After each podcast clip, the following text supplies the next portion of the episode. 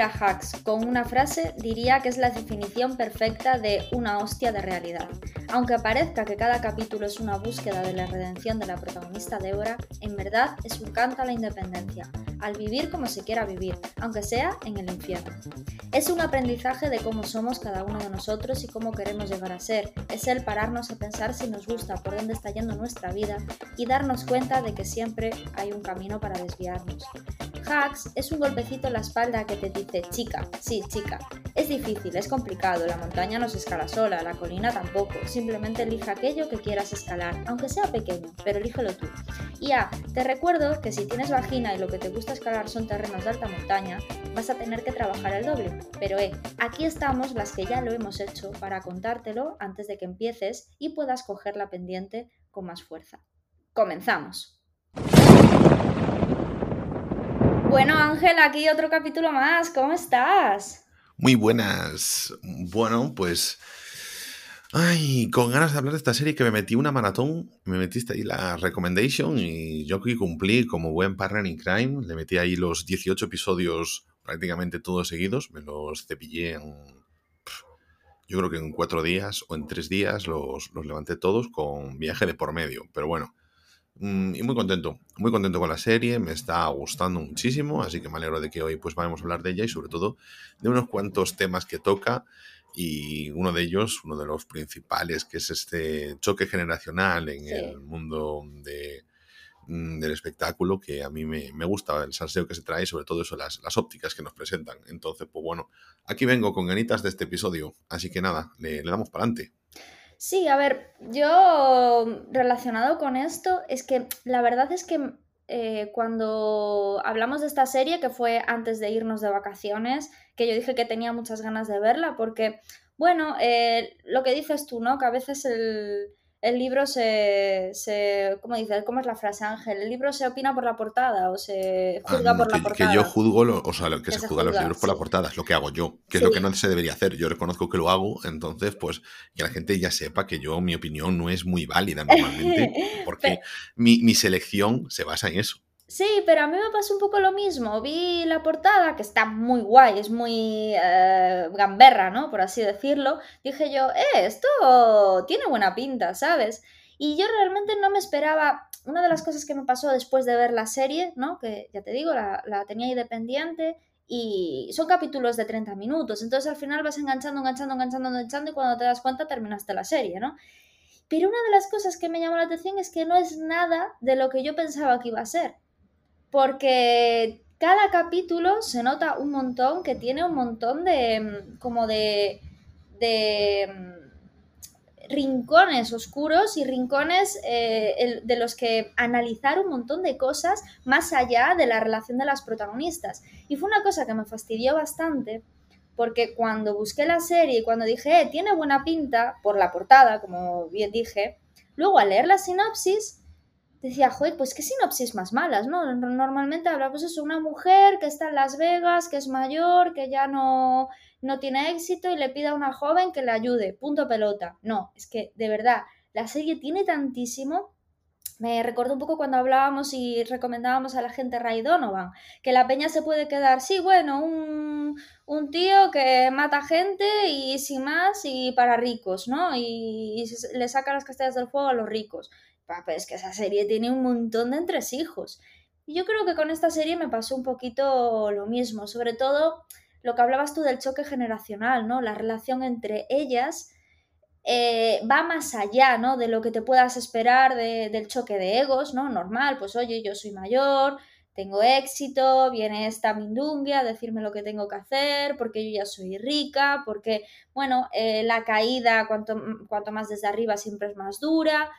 Pero es que hay mucho más, o sea, yo creo que es un camino de aprendizaje durante cada capítulo y que aparte está muy pensado porque en cada uno de ellos se, se hablan cosas que al final son un recorrido súper importante. Y un poquito lo que decía en el editorial, yo creo que el final de la segunda temporada para mí es un poquito, te das cuenta de ese camino que hacen los mayores, ¿no? Y que nos dicen de repente, oye chica, yo ya he pasado por todo esto, saca la parte buena y yo voy a sacar la parte buena de ti, de que me pongas los pies en el suelo de lo que es la actualidad de hoy en día, ¿no? Pero tú saca que yo, yo he pasado ya por todo lo que has pasado tú, fíjate y, e intenta que para ti sea más ameno. Entonces me quedé un poquito con eso y me gustó mucho. Me gustó mucho porque a, pesar de ser una hostia de realidad de todas las cosas malas que conlleva muchas veces la lucha por la vida, también tiene toda esa parte buena que es Oye, fíjate también en los mayores que no tenemos que estar los jóvenes aquí en una batalla, que al final, eh, si está bien gestionada la relación entre mayores y jóvenes, es que al final tienes mucho ganado, ¿no? Cuando, cuando todo encaja, cuando no es tóxico y cuando se saca lo bueno de cada parte. Me gustó mucho esa, eso y, yo creo que es una serie que merece un análisis completo y es lo que vamos a hacer hoy.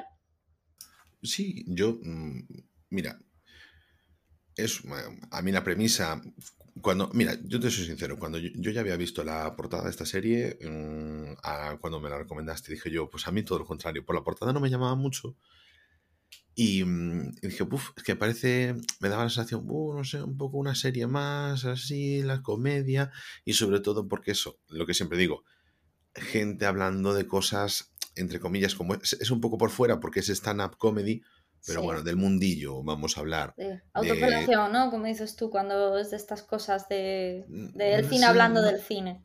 Sí, porque al final tú estás en tu trabajo y tú estás en tu oficina y cuando sales de la oficina, a lo mejor cuando te vas a tomar algo con los colegas, pues hablas de las movidas que han pasado en la oficina.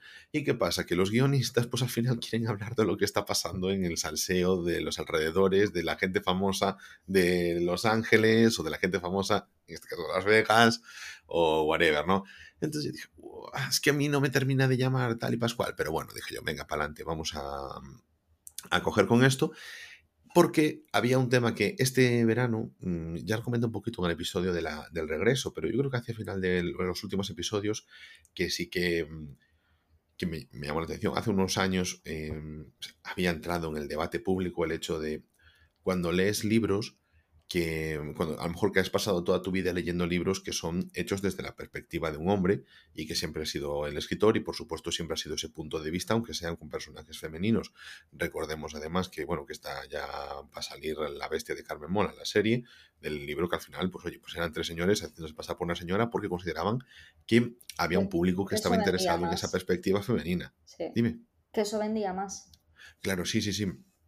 Eh, entonces, Em, yo desde hace un tiempo, como así como lo de los libros, de joder, que ya había hace, hace mucho tiempo había eso, ese debate sobre, oye, pues sería conveniente que la gente pues que leyese libros solo, desde o sea, escritos por mujeres, no, por excluir libros que escritos por hombres que puedan ser muy buenos, sino porque directamente, em, si no, pues a veces quedan ocultos entre la cantidad de libros y los bestsellers que se convierten en los de hombres, que por ser hombres pues están ahí, siempre tienen más protagonismo y siempre vas a leer el mismo tipo de historia, sean mejores o sean peores, pero siempre desde ese mismo punto de vista, desde esa misma óptica. Y bueno, pues un debate que ya había hace tiempo y yo siempre me quedé en el tema de los libros, no, no, lo, no sé por qué no lo trasladé al mundo cine, mundo series. Este verano sé que lo rumió un poquito más sobre las producciones, porque claro, veníamos un poquito a hablar de quiénes son las personas que hacen. Lo, hablamos con los Coming on Age, estas películas que, hablan sobre la madurez, eh, sobre cómo uno cambia de ser un adolescente, un joven, cómo entiende la vida, el estar calmado, la salud mental y todos estos puntos de vista, que es como que ahora hay 150.000 películas sobre eso, pero bueno, mm, es como que muchas dicen lo mismo, realmente no te están aportando nada nuevo, simplemente, oye, pues de mi historia la voy a contar. No es necesariamente malo. Mm. Lo que pasa es que parece como que siempre es la misma, la misma vaina. Como te decía antes de los guionistas, ellos hablan de las cosas que han vivido, y igual que tú hablas de las cosas de tu trabajo, pues en este caso, pues todo el mundo ha pasado una adolescencia y todo el mundo quiere hablar de ella, o ese punto de introspección, o lo que sea. Mm, como valga la redundancia, antes no interesaban esas cosas porque se quería un cine más grandilocuente y ahora sí que se hay un sitio para ese cine más, entre comillas, íntimo, intimista, ¿no?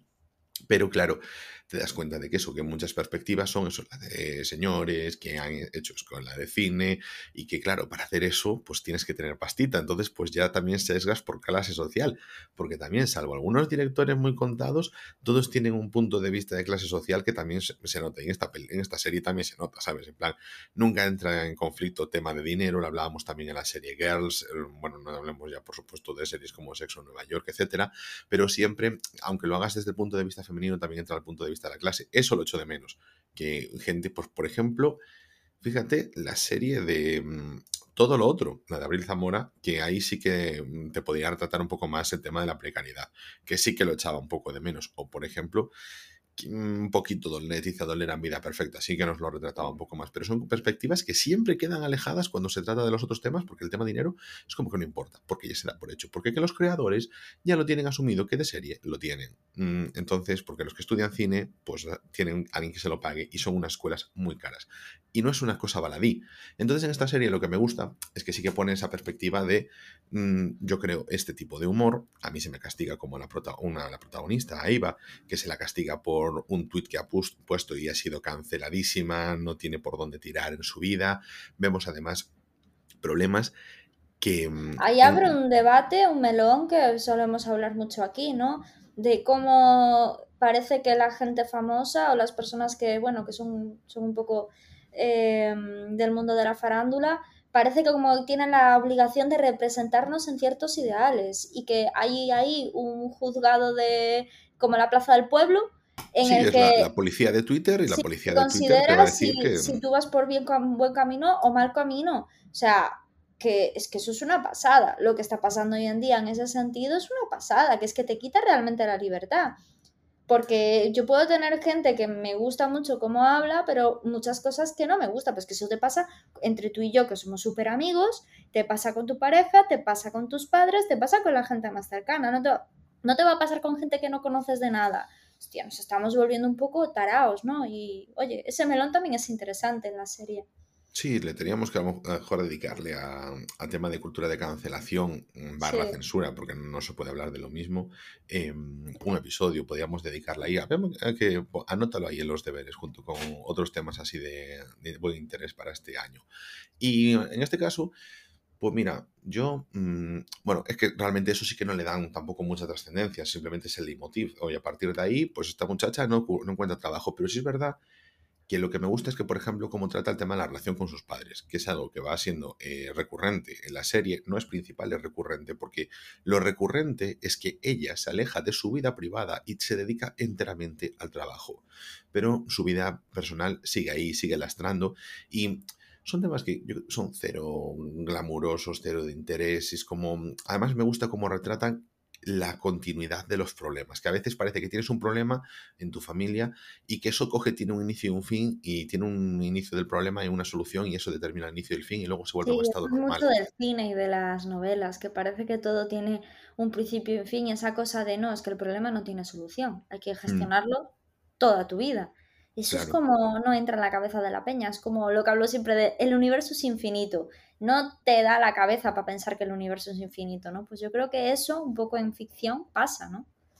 Sí, y aquí, por ejemplo, es mm, recurrente la, la, propia insistencia que tienen los padres, por ejemplo, cuando hablan con ella, la ansiedad que le provoca al coger el teléfono, no sé, esas cosas me parecen muy interesantes como las va trasladando todo durante toda la serie, porque, porque es un punto constante, ¿no? Y, es un punto de vista que, por ejemplo, desde el punto de vista masculino, pues no se trata mucho, porque, porque eh, históricamente, pues el hombre pues, ha ido a hacer su vida, se le ha respetado que tenía que hacer su vida y entonces no se le ha dado mucho a la tabarra. Si te fijas, hay un personaje el hombre puede desaparecer, pero el hombre no. Bueno, si te fijas, aquí lo que nos muestra es ese personaje que es Eva, que tiene una relación, o sea, nuestra chica joven, que intenta pues vivir su vida, aunque se nos va contando la serie que su vida se la quiere dedicar completamente a la carrera porque en su terreno personal es un desastre. Pero una cosa que aparece de forma recurrente en la serie y que la tormenta, que yo creo que en una perspectiva, por contar por un chico, pues no estaría, porque directamente esos temas familiares, de esas discusiones del día a día, de esas esas cosas que tienen un comienzo pero no tienen un final, que normalmente las series o las películas pues se plantean como, bueno, pues hay un conflicto en la, familia, tiene un inicio, un nudo y un desenlace, punto, y todo vuelve a la normalidad y se da por hecho que existe una normalidad. La normalidad en Eva es que tiene una familia que la está machacando todo el tiempo, y no es que sean malos, pero es que mm, pues tienen sus cosas.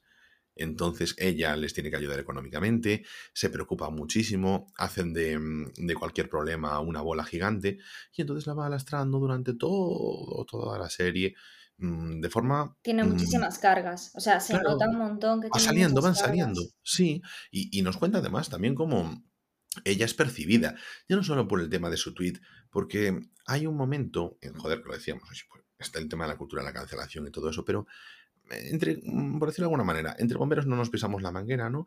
En este caso, es verdad que sí que hay gente que dice no podemos trabajar contigo porque profesionalmente nos afecta y es una industria donde está llena de, de halcones, de tiburones, de víboras, de todos estos ejemplos animalísticos que son un poco feos, pero llega a encontrarse con personajes que le dicen, si es que tú piensas que por poner un tweet se te ha caído la vida, probablemente es porque tú ya antes eras una aprovechada y tú eras una persona un poco tal, ¿sabes?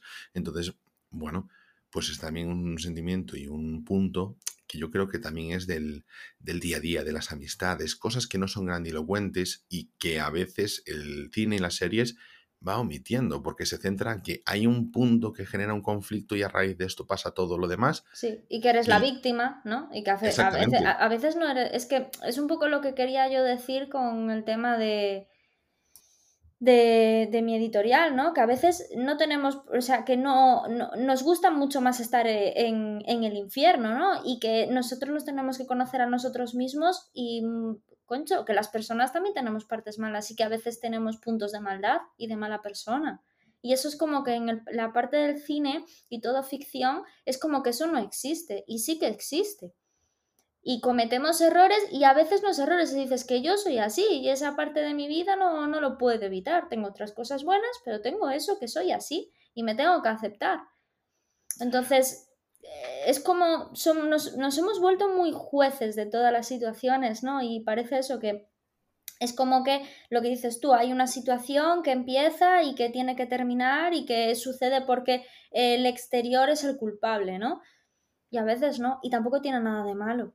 Mira, a mí mm, me dirás tú después qué opinas, pero realmente siendo el personaje de, de Deborah Vance, el personaje como con más fuerza, con más garra, que puede ser más que puede comerse más la pantalla y todo eso. El personaje de Eva, que es más tranquilo y todas esas cosas, a mí es el que más me ha ganado porque me parece, porque me parece más poliédrico, ¿no? A mí me parece mejor como construcción de personaje.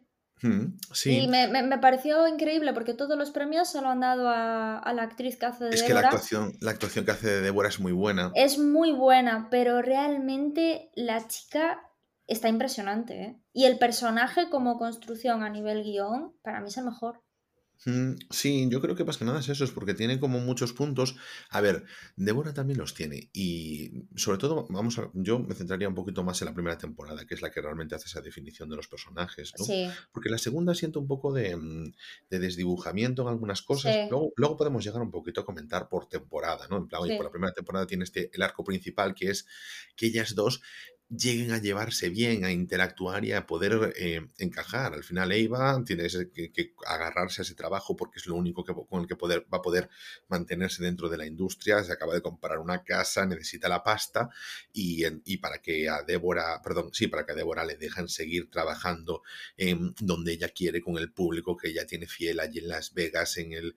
Eh, uy, se me acaba de ir el nombre del, del casino que me sale el puff, el MGM Grand y no tiene nada que ver con ese casino. Ni, eh, ni, idea yo del nombre, ya sabes que para los nombres. pues para que pueda seguir allí trabajando, pues como que ya la dan por amortizada, ¿no? Entonces ella ya ha cumplido su ciclo y es como una justificación. No es que le pidan ellos que pase esto, pero sí que le da un poco el pie a decir, mira, yo puedo seguir renovándome porque lo que ve ella es cómo se siente desplazada por cosas nuevas, por unos ganadores, unos participantes de uno de los concursos, Dos X Factor, La Voz, bla, bla, bla, bla, bla, bla, todas estas historias y que se ve desplazada realmente por, por esa gente porque su humor ya no interesa como interesaba antes. Eso es como una atracción para cierto tipo de público ya pues de una edad, porque se lleva mucho tiempo haciendo lo mismo, el tipo, mismo tipo de chistes. La sociedad ahora va muy rápido y realmente busca otras cosas, otra mordacidad.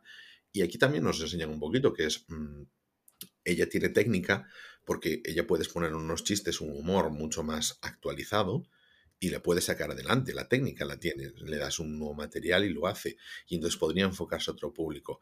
Mm, pero claro, mm, ella no está dispuesta, está muy arraigada, tiene su forma de vivir ya también muy, muy hecha, ¿no? Su vida ya está solucionada, pero al mismo tiempo ella tiene muchos fantasmas del pasado que le están ahí amargando y no quiere soltar el tren, porque si se suelta el tren, y esto lo dice su, su COO, Marcus, en uno de los episodios, odia tener tiempo libre, porque entonces se tiene a lo mejor que enfrentar a tener que pensar en las cosas de su vida con las que no está conforme.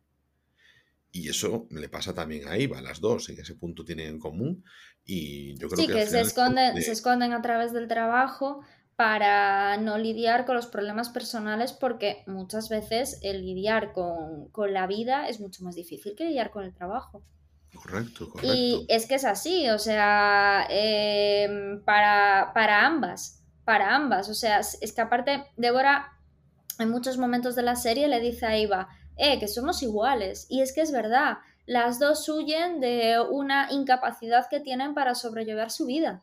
Entonces, sí que es cierto que eh, les gusta su trabajo, les encanta su profesión, son súper inteligentes para ejercer su profesión, pero eh, tienen una relación tóxica. Y, es, es, una serie que habla mucho de la toxicidad con el trabajo. Sobre todo se ve en ellas dos, pero no solo en ellas dos, en Marcus, ¿sabes? En el, en el chico que, mm, yo creo que es el que más ha repetido, que es cuando, lo, cuando Débora lo nombra CEO, es la persona que más ha repetido CEO durante toda la serie. Soy el CEO de Débora Vance, soy el CEO de Débora Vance. O sea, em, esa ambición es una brutalidad. Y hay en uno de los capítulos del tema de la, de la temporada 2, que para mí es de los mejores, Mm, que, le pregunta, el, hay un señor que les está haciendo una caricatura y le pregunta, ¿cuál es vuestro, cuál es vuestro hobby? Y Eva y Marcus dicen, pues, nuestro trabajo. Es que esa frase es mucho de lo que nos han vendido con el tema del capitalismo extremo ¿no? en, los trabajadores. Es que convierte tu trabajo en tu hobby. O sea, los típicos eh, vendehumos, ¿no? De cursos, de carreras, de, de de lo que sea. O sea, a ver, tu trabajo te tiene que gustar, pero tus hobbies no pueden ser el trabajo. Te puede encantar tu trabajo, pero tienes que tener algo. Esto es como si toda tu vida la centras en tu pareja o toda tu vida la centras en tus hijos. Es que tu pareja puede desaparecer, tus hijos se van a ir el día de mañana a hacer su vida. O sea, tú tienes que tener tu parte contigo mismo. Porque el trabajo también puede desaparecer. Y sin embargo, lo que haces contigo mismo, esa parte que te quedas en casa y que, y que cuida, te cuidas a ti mismo, eso nunca va a desaparecer. Y es una cosa que no nos dicen.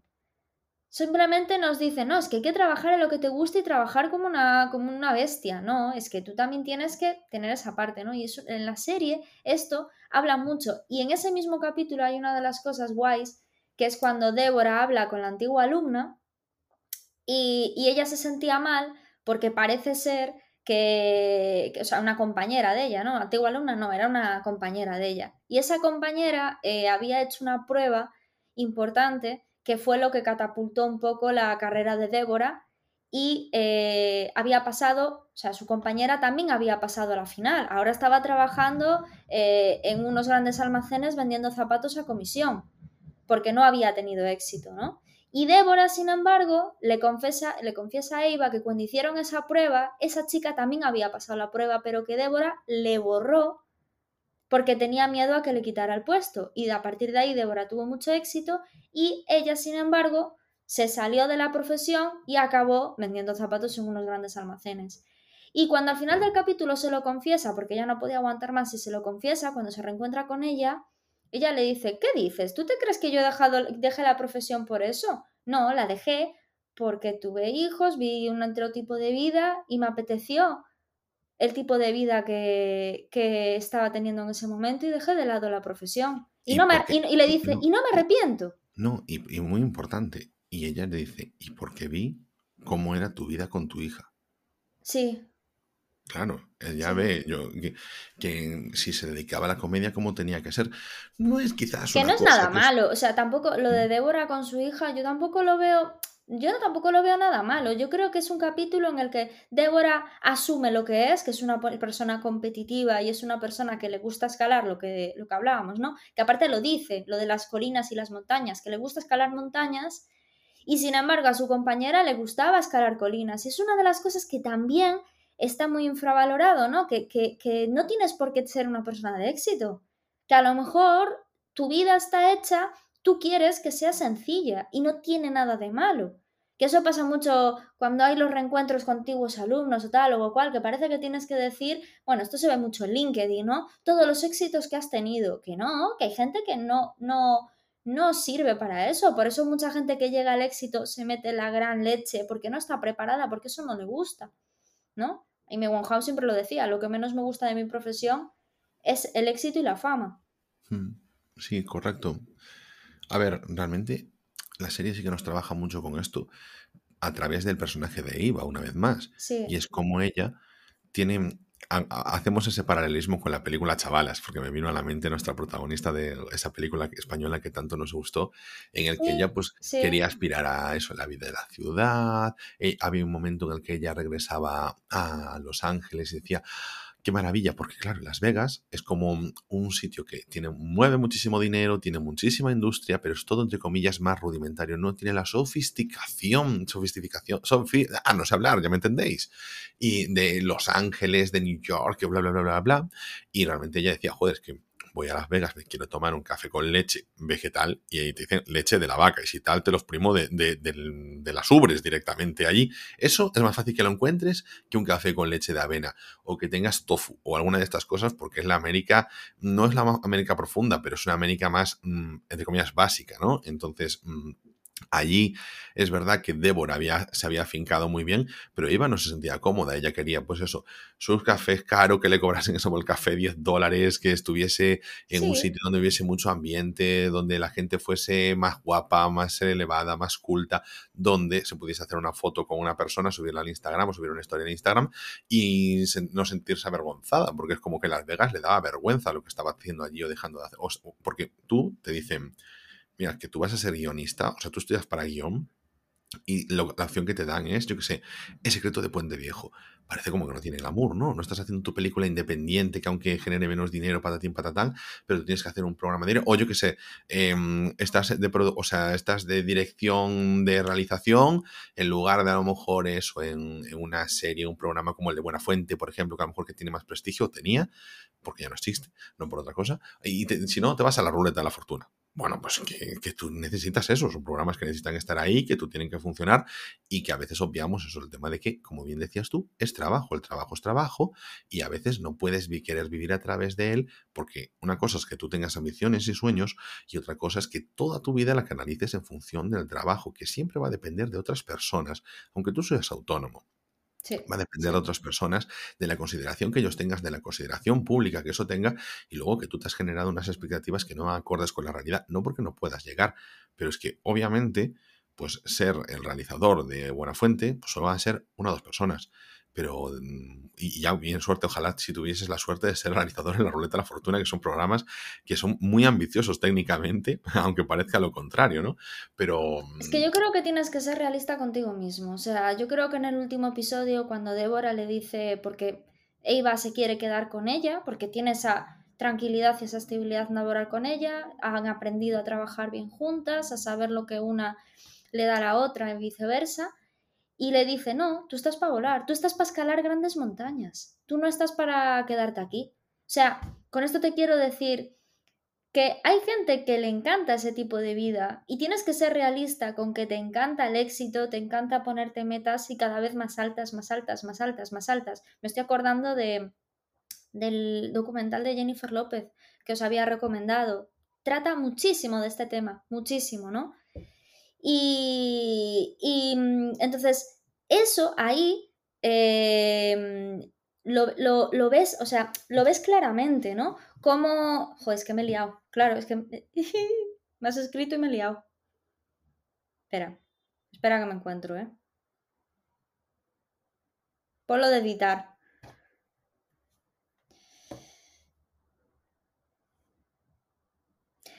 Eso lo ves claramente, que hay personas que les gusta el éxito y hay personas que no les gusta. Y el tema no es que te guste, tu que te guste el éxito no te guste el éxito, o que te enfoques mucho en el trabajo que te enfoques menos. El tema es que te conozcas a ti mismo y hagas lo que realmente quieres y que todos los caminos, si son el que tú quieres, son correctos. Mientras no hagas daño a nadie, son todos correctos. Y eso es lo que nos estipulan, ¿no? Nos estipulan una, serie de cosas y nos obligan como a seguir una serie de patrones y ahí es donde está eh, lo complicado. Pero yo creo que una de las cosas más interesantes de esta serie, Ángel, y, lo hablaba de nuevo en el editorial, es em, lo duro que es ser una mujer de éxito siendo, siendo ser una persona de éxito siendo mujer. Cómo eh, conseguir llegar a lo que sea es doblemente más duro, que sí, que es que es así, que es doblemente más duro porque parece que, uff, si una cómica ha llegado ahí, mucha gente dice, es porque a saber cuántas eh, pollas ha chupado, o, cuánto, o que, en cuántos despachos se ha metido, o a saber qué hizo, o a saber que no sé qué, ¿no? Y aunque lo haya hecho, ¿cuántas cosas desagradables y desgraciadas no han hecho los hombres? Pero los hombres es lo que hablábamos un poco al principio, es como que, bueno, tienen ese poder de poder hacerlo, pero las mujeres no, ¿no? Entonces, ese, una mujer de gran éxito, el miedo que transmite, porque dicen, bueno, si ha llegado ahí es porque la tía es una tiburona. Eso no le pasa a un tío de éxito. Sin embargo, a una mujer de éxito sí, ¿no? El miedo que, que te desprenden los demás. Yo no sé si tú también has has percibido eso durante la serie, pero es una mujer, Débora representa un personaje imponente, un personaje que, que, que ostras, que, que, impone muchísimo más que muchos de los hombres que salen en la serie, ¿no? Y hay un momento dado que Eva le, le dice, tú, por tener la posición que tienes, tienes que comprometerte con los demás. Y esa es la, la, escena de la primera temporada cuando están haciendo, creo que fue la primera temporada, ¿no? Ángelo, la segunda, el, cuando le, bueno, compra al dueño del local porque lo ve que está abusando sexualmente de sus compañeras y Débora... Es en, es en la segunda temporada, es en el episodio 1.69, que es uno, uno, de los que más me habían gustado, sí. Sí, porque claro, es, ve que abusa, abusa, estaba abusando sexualmente de ciertas chicas y entonces eh, Débora dice que ha pasado por eso toda la vida hmm. y que hay que saber gestionarlo. igual que lo gestiono yo, gestionadlo vosotros. Y le dice Iva, ¿cómo? No, tu trabajo es amenizarnos el camino porque tú ya estás arriba y tú puedes hacerlo, nosotras no podemos. Y eso es muy injusto. El yo ya lo he hecho, ahora cómetelo tú. No, Concho, porque por eso un hombre no pasa. Por esa situación un hombre no pasa, solo pasamos nosotras.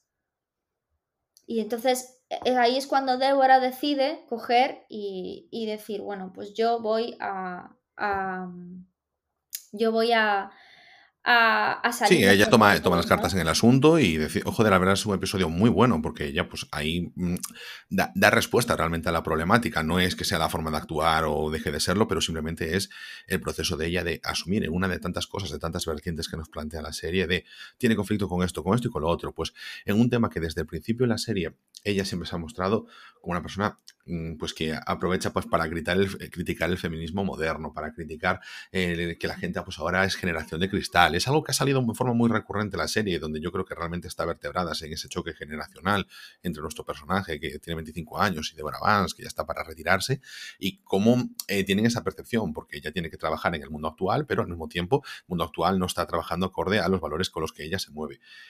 No es que no los tenga, es con los que se mueve. Y este, este episodio es ejemplo de ello. Realmente esa respuesta em, pues, mm, a lo que se cuenta en el Me durante eh, todos los años anteriores, bueno, seguramente ahora también sin problemas, en, todos los eh, teatros, lo, lo, veíamos, no sé si fue el año de la pandemia, fue el siguiente, el tema del loro, cuando decía no, que las mujeres no salen, no extraemos a mujeres porque no son tan graciosas, bla, bla, bla, bla, porque los sitios en los que hacen, pues también te tienes que ver expuesta a eso, a, los promotores que son unos cerdos y que pues traen a mujeres pues porque así aprovechan ellos, whatever, ¿no? Y aquí se nos plantea el hecho de decir, pues tú ya no eres una de ellas, fuiste una de ellas, ya no lo eres simplemente por el estatus en el que tienes. Que tampoco en la serie mm, yo no sé si ha habido así momentos en los que Débora se vio comprometida en su estado, en su estatus actual por ser mujer. En otros sí. Por ejemplo, cuando ella tenía mm, ella nos muestra en uno de, los, de, la primera temporada sus recuerdos de que había podido ser la primera mujer en presentar un late night en Estados Unidos. Y, y era algo muy fuerte para la época y tenían su, su grabación, etcétera. Pero mm, bueno, pues sucedía un incidente relacionado con su relación personal con su marido y con su hermana, y, a partir de eso la destruyeron. La dieron por la mujer loca, la machacaron y, quedó, por supuesto, relegada. Ella ya lo vio, lo vivía, ella se lo decía a Eva. Ya viví como me destrozaban por ser mujer, porque evidentemente a mi marido no es. Es a mí, yo víctima y aún así apaleada, de burra y apaleada y mm, me ha pasado muchas veces. Entonces ella es como que eh, reacia realmente a tomar partido en este sentido porque sí que tiene ese punto individualista. Cuando decías que era competitiva, pues además eh, la industria te hace individualista. Lo vemos como en la serie ya desde eso, desde los 25 años de IVA, ve cómo tiene que luchar con gente que es su compañera para poder tener un espacio, porque además hay espacio para una mujer. Lo decía Iva en el capítulo que mencionabas antes con su ex compañera. Había sitio para una no te dice solo había sitio para una persona, no, no, había sitio para una mujer, que es lo habitual, que un equipo en comedia, en guion, etcétera, pues que dejen sitio para una mujer, que es la voz diferente, como si en televisión te dicen, sí, sí, sí, grupo de Power Rangers, hay sitio para un negro, y si tal para un asiático, los blancos, a lo mejor podemos hacer hasta seis personajes más, pero la diversidad la justita, ¿eh? Y, y tenerlo ahí, y en caso de la perspectiva femenina, lo mismo. Yo ahora mismo, Ángel, eh, porque yo creo que eh, comentando esta serie hemos ido un poco de dentro hacia afuera, ¿no? Hemos eh, hablado de todos los entresijos de los que hablaba al principio, ¿no? De todo lo que tiene, aparte de lo que es lo que me parece que eh, hablaba la sinopsis, ¿no? De una cosa muy convencional para todo lo que tiene y hemos ido sacando cada punto así aislado de la serie. Pero yo creo que eso, hemos hecho un viaje de dentro hacia. de, de de, fuera hacia adentro, ¿no? Pero que el núcleo de lo que es el, la, la, trama, eh, yo creo que es importante que la repasemos, ¿no? O sea, la sinopsis de la serie de lo que habla es una mujer que, que, es mayor, que en este caso es Débora, que está ya en la cima de su carrera y ahora mismo está en un periodo de estabilidad porque ya tiene, bueno, yo creo que pasa la, la, yo creo que está llegando a los 70 años ya y está con su show en Las Vegas y de repente empieza a darse cuenta de que los chistes que hace, porque ella es cómica, no llegan al público. No llegan al público porque ella al final tiene casi 70 años y las generaciones van cambiando, entonces el humor también va cambiando, ¿no? Entonces, ella no le queda, le, le, le dicen que le van a quitar el show de Las Vegas y ella se queda en bragas porque ella no quiere dejar de trabajar porque su vida, como hablamos durante todo esta, este podcast, es el trabajo y no quiere dejar de trabajar. Su familia, pues eso, la relación con la hija, tal, no es buena, no sé qué, no, no, nunca le ha motivado las relaciones familiares, su vida es el trabajo y ella no quiere dejar de trabajar. Entonces cede a tener una reunión con este personaje, Eva, que es una chica joven que ha tenido problemas por culpa laborales, por culpa de un tuit y que bueno, que hizo que pues que la echaran de muchísimos trabajos, que está en un momento de fracaso profesional debido a eso, pero que es una tía con una rapidez mental a la hora de chistes y de comedia tremenda. Ella es guionista, ¿no? Y claro, eh, Débora pues dice, ¿por qué tengo que estar con una tía que es una fracasada, tal, mucho más joven? Y entonces tienen una reunión, al final las cosas llevan a que la contrata. Y entonces el viaje central de toda esta serie, ¿cuál es? Cómo ellas van creando un nuevo monólogo. Cómo ellas se sientan a trabajar codo con codo y dicen, vamos a crear un nuevo monólogo un monólogo que le entre a la gente. Entonces, durante esa primera temporada y segunda temporada van pasando todas estas cosas de las que hemos hablado, pero el eje siempre central es la construcción de ese nuevo monólogo, ¿vale? Entonces, eh, es, es, o sea, eh, a mí me parece tremendo eh, cuando se representa la manera de trabajar de ellas, ¿no? La manera tan disciplinada de Débora frente a la manera tan desenfadada y poco, eh, y poco profesional de Eva, ¿no? Y cómo al final, durante la primera y la segunda temporada, al final acaban llegando a un equilibrio porque tienen una cosa muy buena en común, que son dos grandes cómicas y que tienen un humor que compaginan muy bien. Y cómo eh, al final eh, eh, se van complementando, ¿no? Débora dándole más disciplina, Débora diciéndole, oye, yo tengo experiencia, sé que esto sí que funciona bien con el público. Y Eva trasladándola a la actualidad, trasladándola a la juventud, trasladándola a la gente, a la gente que ahora mismo la, la va a escuchar, ¿no? Entonces acaban haciendo un nuevo monólogo que ya no se va a hacer en Las Vegas, porque claro, ya la echaron del show en Las Vegas, y acaban haciendo una gira personal, ¿vale? Y me parece tremendo cuando llegan a la conclusión que Eva por fin la, la, convence de decirle, ¿por qué no haces un monólogo no solo hablando de cosas fuera, sino la gente hoy en día lo que quiere hablar también es de, o sea, tener cercanía contigo y la gente no te conoce. Había muchos secretos en Débora. La gente se pensaba que su marido, que no sé qué, pero en realidad su marido se había acostado con su hermana, pero la gente eso no lo sabía y Débora pasaba de eso. Sin embargo, Eva le dice, eh, no, cuenta esas cosas porque no eres a la única que le pasa. Es que al vecino de la esquina, al barrendero, también le pasan esas cosas. Y hoy en día la gente lo que quiere oír es verdad, porque la gente joven quiere decir, joe, es que, es que lo que hablábamos al principio, ¿no? La gente de éxito, la gente de tal, todos nos pasamos por las mismas cosas, con más o menos dinero, pero todos en la vida pasamos prácticamente por las mismas cosas. Perdemos a un familiar, eh, tenemos un fracaso profesional, todos pasamos por lo mismo, o más o menos dinero. Y al final, Débora ah, y, ella, trabajando codo con codo, codo, acaban construyendo ese monólogo perfecto que en los tres últimos capítulos de la segunda temporada tienen su culmen cuando consiguen eso que realmente funciona, el, el monólogo que realmente funciona. Y van haciendo pruebas durante cada capítulo siempre hay un monólogo de Débora en el que están haciendo pruebas y viendo lo que funciona, lo que no, lo que funciona, lo que no, hasta que llegan al monólogo que funciona y dicen, esto lo vamos a vender, porque esto sí realmente funciona. Entonces, es como el eje central, esa construcción de ese monólogo es el eje central, lo que aparece en la sinopsis, pero nosotros yo creo que... Es que realmente la primera temporada no, no, lo sabes porque no te lo plantean realmente, pero, pero sí que se ha construido desde el primer momento, oye, estamos en el ocaso de tu carrera y vas a ir construyendo algo. Débora sí que estaba ahí con la cosa de mm, yo sigo golpeando, yo no me dejo caer, yo no me dejo tumbar ella se plantea esa retirada durante la serie. Yo voy a, a, ver, creo que esas dos temporadas está muy bien haberlas visto juntas porque sí que nos permite hacer ese viaje continuado y, que está bien hilado ese tema. Te voy a decir una cosa, yo en la segunda temporada, de hecho, considero que está bastante desdibujada la historia, que es para mí es la central y es por qué Débora hace ese monólogo, qué cosas dice que en ese monólogo. Sí, ¿verdad? Tuvo un fallo ahí muy grande la serie, porque se centró más en las cositas que estuvimos mencionando antes que en el eje central, que era de por qué ella decide a finalmente hablar de sí misma y se disdibuja mucho el personaje de ella. Sí, sí, exactamente. Y a, a ver, ya cuando pasa eso, pues la serie notas que tiene, tira para otros personajes. Hay cosas que son a veces con una carga dramática que no está acorde a la serie, como pienso también en situaciones personales de Marcus, que se ve agobiado por, la, por lo mismo exactamente que Débora y que Iva. ¿eh? Simplemente es que tiene condiciones diferentes y consecuencias diferentes, que es eso, el estar viviendo única y exclusivamente para un trabajo que te exige tanto.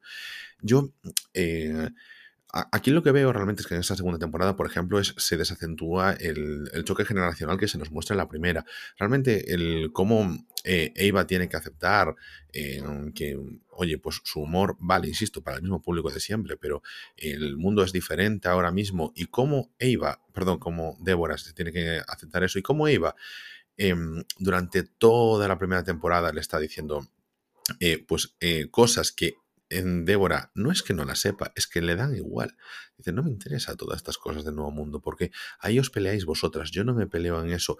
Y a mí me parece que trae una buena lección y es realmente cómo a veces nosotros consideramos que, joder, personas mayores que llevan mucho tiempo tienen que actualizarse, bla, bla, bla, bla, bla, y siempre estamos muchas veces con esa cantinela, cuando realmente no podemos entender que nuestra forma de entender la vida, de ver la vida, eh, es nuestra y de nuestro espacio, y que las personas que estaban previamente antes que nosotros tienen definido el suyo dentro de su público, dentro de su territorio, dentro de su espacio y dentro de sus tiempos. Entonces a veces nosotros eso queremos, pues toda esta cultura de Internet, llevarla a todas partes y que abarque todo. Y, no nos damos cuenta de que nosotros tampoco somos la representación de todo el mundo, pero como es, somos los que estamos en Internet, a veces nos olvidamos un poquito de eso. Y a mí ese sentimiento de Eva, de sentirse desconcertada cada vez que choca con, con Débora, que por eso también se siente avergonzada, por estar con una persona que no, no está, entre comillas, en la onda. Pero Débora es que simplemente no le interesa, no porque no pueda estarlo hay una de las personajes que me gusta mucho, que es Kiki, que es una croupier que tiene contratada a Débora porque ella, bueno, claro, es que... Es maravillosa esa, eh. es, un personaje que eh, es uno de los grandes alivios cómicos de la serie, junto también con Katia, que es la secretaria del, del nuestro, del manager de... Esa niña no me hace tanta gracia, pero la Kitty es que, es que está en ella misma, se la bufa todo tanto, me parece maravillosa. Kitty, Kiki, en este caso, lo, una cosa que, a mí me gusta mucho es, bueno, primero, ella es como el, el punto, e, el eje realmente de las personalidades, donde realmente deberían aspirar. Porque si te fijas, la serie nos lo está mostrando muchas veces. Em, tienen todos problemas de trabajo, temas con problemas con sus hijas. Aparece Kiki con su hija de tres años, que tiene un problema que es muy trivial y muy tal, pero que se soluciona en cero coma. Ella lo soluciona muy rápido. Ella compagina muy bien el trabajo, sabe que el trabajo es trabajo, sabe que su vida privada es lo importante. Ella la lleva y al mismo tiempo es exitosa en lo que hace, que es un trabajo completamente sin ambiciones en lo que es la relevancia de su carrera profesional. Es croupier privada de, de Jolín, estoy mezclando ya Iba con con. Eh, me sale Bárbara. Ana, Ana, ¿cómo se llama? Nuestro protagonista, que se me acaba de ir.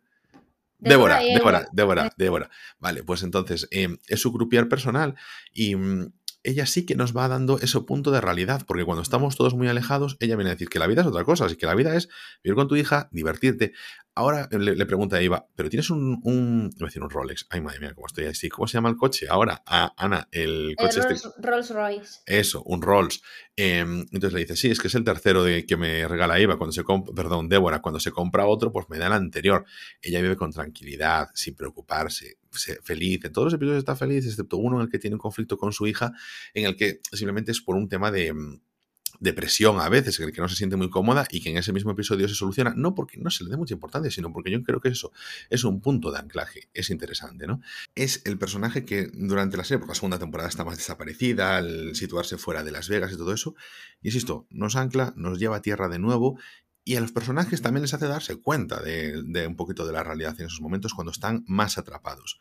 Pero hay un personaje que mm, muy por encima de Kiki es como mm, eh, eh, un eje central en esa primera temporada donde pone los pies en la tierra a Eva. Y es George, un tipo que se encuentra en el casino donde ella estaba viviendo y, y que le hace tenerse una de estas noches que catárticas, por decirlo de alguna forma. Y yo no sé cómo viste ese episodio, Ana, pero yo terminé ese episodio diciendo que mm, genial, genial, de los mejores de la serie. Sí, es increíble, la verdad. Para mm. mí es de los mejores también. Sí, es que, es que fue increíble. Realmente eh, es un. En ese episodio, Eva está muy agobiada por toda esta situación en el que eh, se ha encontrado amigas suyas, bueno, amigas entre comillas, de, de California, se siente agobiada porque le habían dicho eso, que ella que era una, una aprovechada, que solo se acercaba a la gente para intentar mejorar laboralmente, porque Oye, pues con la, con la infancia que tuvo Eva, con esos padres que son súper preocupados, pero en el mal sentido, ¿no? Que hacen de, de, cualquier problema pues un drama tremendo, pues era su escapatoria. Y cualquier cosa que no implique crecer en, en su carrera o poder mantenerse, a lo mejor la está acercando a volver a su casa, donde es que si no es capaz de coger el teléfono a su madre y a su padre para hablar, porque le ponen la cabeza como un bombo, como para volver a vivir allí sinceramente. Es, una, es un problema que no se nos verbaliza, pero sí que se nos explica que realmente esa es la situación con, la serie. Y, y, cómo realmente tiene todo este tema, este trabajo, pero al mismo tiempo ella se siente pues mm, totalmente menoscabada porque es como que va a encontrar esos valores, porque está con una señora que hace chistes eh, sexistas, que hace chistes racistas, que hace chistes casposos, que, mm, que es eso, es como trabajar para una telenovela en lugar de estar trabajando para una publicación de prestigio, como, como escribir música para los 40 principales en lugar de hacer tu disco indie, ¿no? Y en cambio, pues el chico le dice, es que tú puedes apostar por ti, tú puedes vivir de otra forma, tú no tienes por qué estar enzarpada en tus problemas. Y es como, como lo que, bueno, es verdad que se pasa con una noche de juerga, alcohol, drogas y, casino pues a, a, saco, que se divierte muchísimo, que hace que Eva, una cosa muy importante, a veces no tienes que tener razón, pero a veces, o sea, la persona que te saca de la rueda no tiene que tener razón, pero te ha sacado de la rueda. Y tú estabas en una espiral en descendente eso es muy, importante Lo que acabas de, eso es lo que, muy importante lo que acabas de decir, que muchas veces no tiene por qué ser una persona que te diga el consejo de tu vida, sino que haya un acontecimiento que te, que te haga hacer clic la cabeza. Y es, este episodio es como muy, hasta el final realmente, porque es verdad que Eva pues va a hacer un cambio de vida, sucede una cosa al final de este episodio que le hace, bueno, pues volver, pero ya con otra con otro con otro porte. Hay una cosa que también va tratando muy bien la serie durante las dos temporadas y es como Eva pues coge la confianza, eh, se coge la confianza con Marcus, coge la confianza em, no sé, con Jimmy, que bueno, que siempre ha sido una relación que es el manager, coge la confianza con, bueno, pues con, bueno, con todo el mundo, ¿no? Eh, con Josefina, con la cruz de, allí de, Bárbara, no, de Bárbara, de Débora, y, ella pues se vuelve fuerte, se tiene más, no sé, la, confianza en ella la hace volver a estar en otras posiciones. Hay un momento en el que se encuentra con su ex, con, con Ruby, y le dice, te noto menos ansiosa, te noto de otra forma. Ella está haciendo el mismo trabajo por el que estaba echando pestes sus circunstancias en ese sentido no han cambiado. De hecho, han empeorado porque tiene una demanda de la propia Débora encima que puede amenazar con, arruinarle todo. Y me gusta mucho cómo lo trivializan y cómo dicen. Una cosa que también sale mucho de la serie que me gusta es en paralelo. Y, y vuelvo otra vez al tema de Ruby. Y es como decía, no, es que los ricos se demandan casi por deporte. Es como que se aburren muchísimo. Débora se pasa el día eh, haciendo cosas. Una escena que me gustó mucho del, primer episodio cuando se presentan y es como ella para tener su mm, máquina que eh, de esta que le das a la palanca y te sale el refresco, la Coca-Cola o lo que sea, la que tienen en los tines, pues coge, abre un cajón, empieza a cambiar una especie de bombona eh, o de barril complicado para hacer todo eso, cuando realmente si se lo quisiese tomar de lata o de botella, iría a la nevera, lo abriría y ya está. Pero hace toda esa parafernalia porque son las cosas en las que los ricos pierden tiempo cuando les... So sí, pierden tiempo, pierden dinero cuando realmente no tienen cosas en la vida personal que a lo mejor que les estimule. Yo, sí, cuando, además lo dice muchas veces, ella, pues cuando se aburre, va de compras, porque no puede admitir aburrirse, porque eso implica tener que pensar en su vida privada, como decía antes.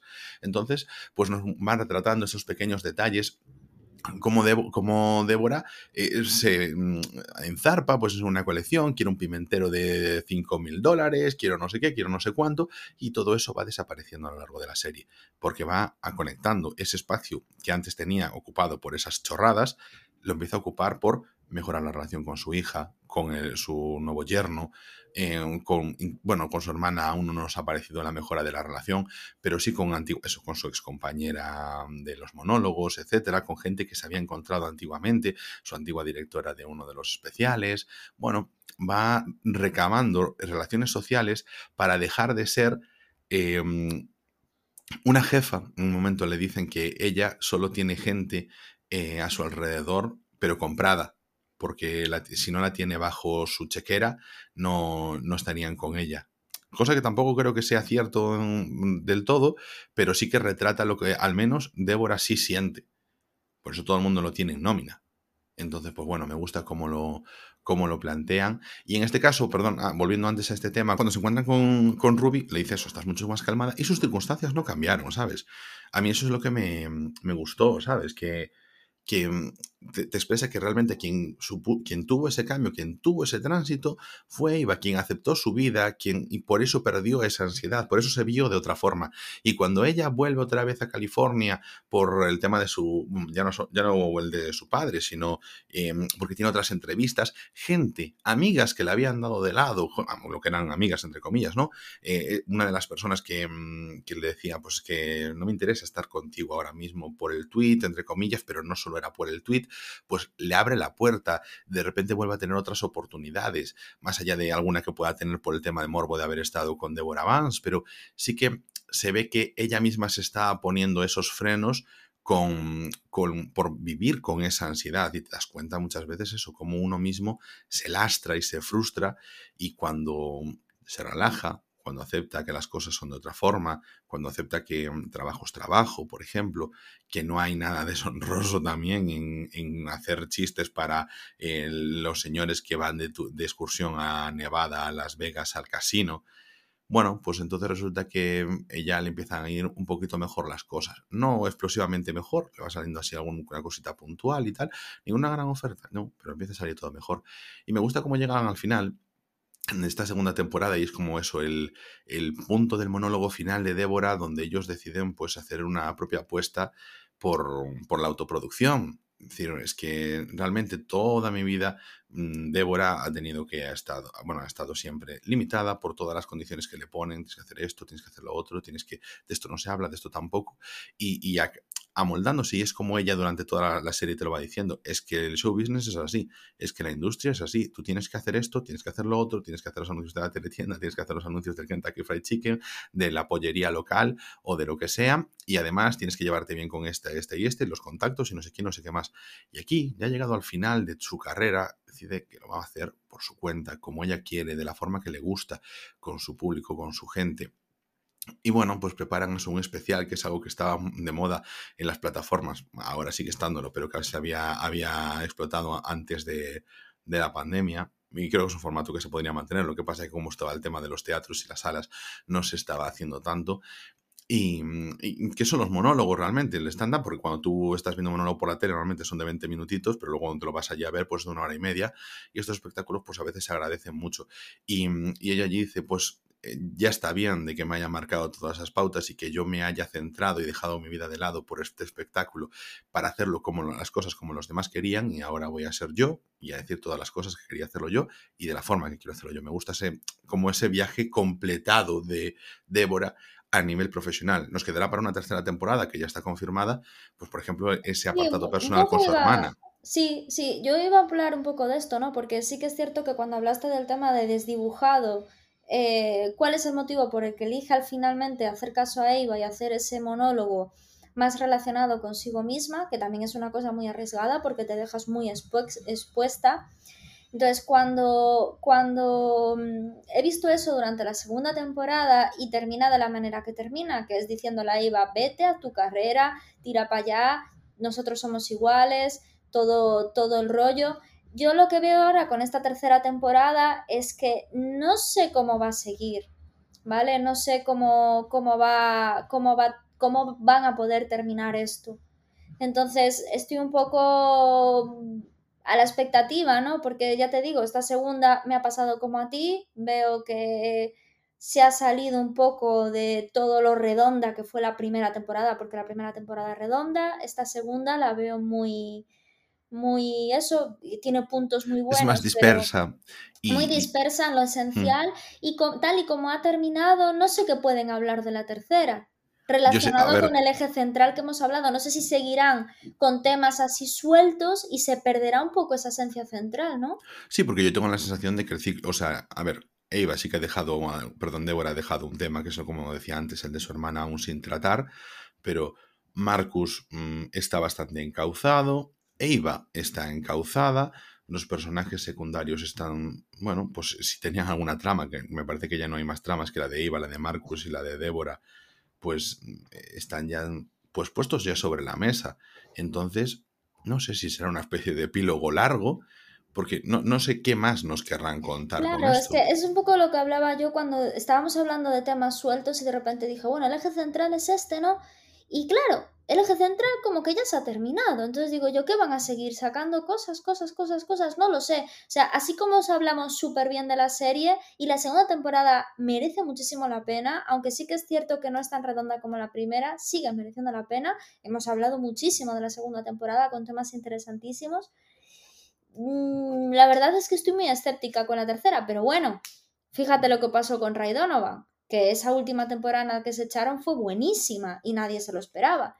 Entonces, pues bueno, nunca se puede decir echar el carro antes de las burras y, hablar, ¿no? Pero bueno, estaremos esperando a ver cuándo sale. Está confirmada una tercera temporada. Eh, recomendamos desde aquí muchísimo la serie. Recomendamos sobre todo la primera temporada. O sea, de verdad, miradla. Ya solo con ver la primera es brutal, brutal el, viaje y, eh, que, que, produce también interno, ¿no? Esa, ese esa reflexión interna que, te, con la que te vas.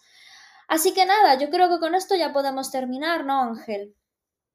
Sí, yo creo que podemos ya chapar el chiringuito. O sea, la serie, ya os digo, súper recomendada para todo el mundo. Creo que es algo que.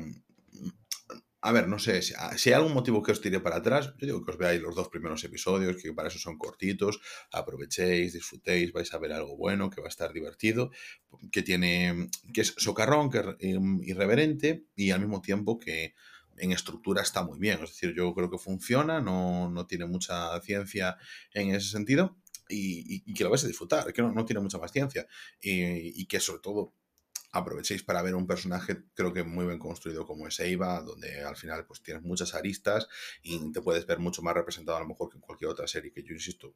Mm, series así mm, de la crisis de la edad que decía antes por el tema de los directores y tal. Mm, ahora hay cada vez más, espero que vayan en esta línea, sinceramente que se abra más en este punto en el que tengas muchos ejes que, son los que conforman tu vida y no solo un tramo único como si tu vida fuese monodireccional. Bueno, pues con esto terminamos por hoy. No olvides seguirnos y apoyarnos dejándonos un me gusta, un follow o cinco estrellitas en cualquier aplicación de podcast. Podéis contactar con nosotros en arroba rayospodcast, la cuenta oficial del podcast en Twitter, y seguir nuestros vídeos en nuestra flamante cuenta de TikTok Rayos Movie. Nosotros nos veremos cada 15 días en Rayos y Retrócanos, el podcast.